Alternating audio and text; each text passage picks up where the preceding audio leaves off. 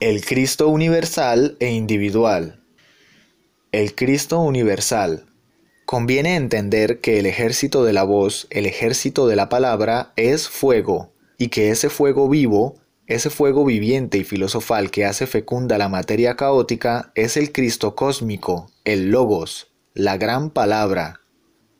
Pero que para que ese Logos aparezca, para que venga a la manifestación, el uno debe desdoblarse en el dos, es decir, el Padre en la Madre, y de la unión de los dos opuestos nace el tercero, el fuego.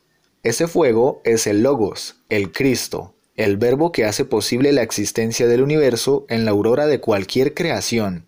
Conviene que entendamos mejor lo que es el Cristo, que no nos contentemos con recordar la cuestión meramente histórica, porque el Cristo es una realidad de instante en instante, de momento en momento, de segundo en segundo. Él es el Creador, el fuego tiene el poder de crear los átomos y de desintegrarlos, el poder para manejar las fuerzas cósmicas universales, etc.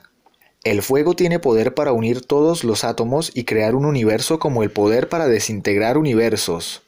El mundo es una bola de fuego que se enciende y apaga según leyes. Cristo es el fuego del fuego, la llama de la llama, la asignatura astral del fuego. Sobre la cruz del mártir del Calvario está definido el misterio del Cristo con una sola palabra, que consta de cuatro letras, INRI, que significa Ignis Natura Renovatur Integram. Traducido, el fuego renueva incesantemente la naturaleza. El advenimiento del Cristo en el corazón del hombre nos transforma radicalmente. Cristo es el logo solar, unidad múltiple perfecta, Cristo es la vida que palpita en el universo entero, es lo que es, lo que siempre ha sido y lo que siempre será. Mucho se ha dicho sobre el drama cósmico. Incuestionablemente, este drama está formado por los cuatro evangelios. Se nos ha dicho que el drama cósmico fue traído por los Elohim a la tierra. El gran señor de la Atlántida representó ese drama en carne y hueso. El gran Kabir Jesús también hubo de representar el mismo drama públicamente en la Tierra Santa. Aunque Cristo nazca mil veces en Belén, de nada sirve si no nace en nuestro corazón también.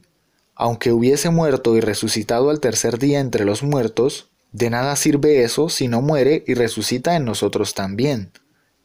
Tratar de descubrir la naturaleza y la esencia del fuego es tratar de descubrir a Dios, cuya presencia real siempre ha sido revelado bajo la apariencia ígnea, como por ejemplo la zarza ardiente, Éxodo 3, 2, y el incendio del Sinaí a raíz del otorgamiento del Decálogo, Éxodo 19, 18, son las dos manifestaciones por las que Dios apareció a Moisés.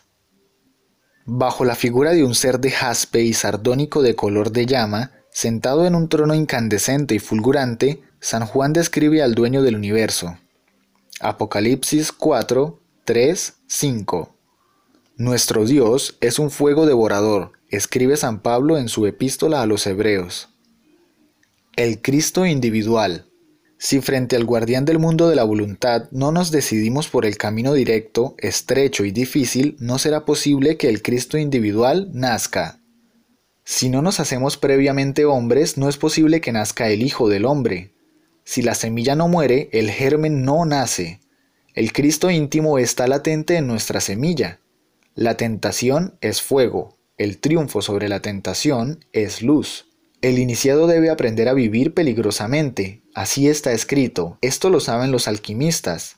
El Cristo íntimo surge interiormente en el trabajo relacionado con la disolución del yo psicológico, Obviamente el Cristo interior solo adviene en el momento cumbre de nuestros esfuerzos intencionales y padecimientos voluntarios.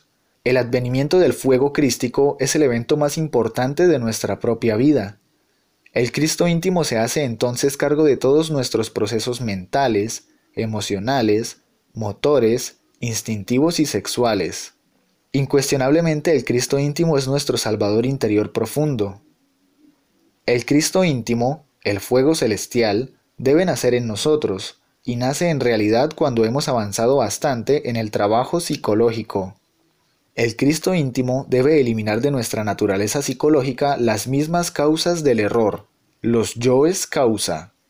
No sería posible la disolución de las causas del ego en tanto el Cristo íntimo no haya nacido en nosotros.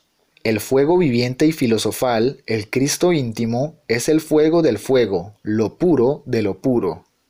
El fuego nos envuelve y nos baña por todas partes, viene a nosotros por el aire, por el agua y por la misma tierra, que son sus conservadores y sus diversos vehículos. El fuego celestial debe cristalizar en nosotros, es el Cristo íntimo, nuestro Salvador interior profundo. El Señor íntimo debe hacerse cargo de toda nuestra psiquis, de los cinco cilindros de la máquina orgánica, de todos nuestros procesos mentales, emocionales, motores, instintivos y sexuales. El Cristo cósmico está formado por todos los Cristos individuales de una galaxia,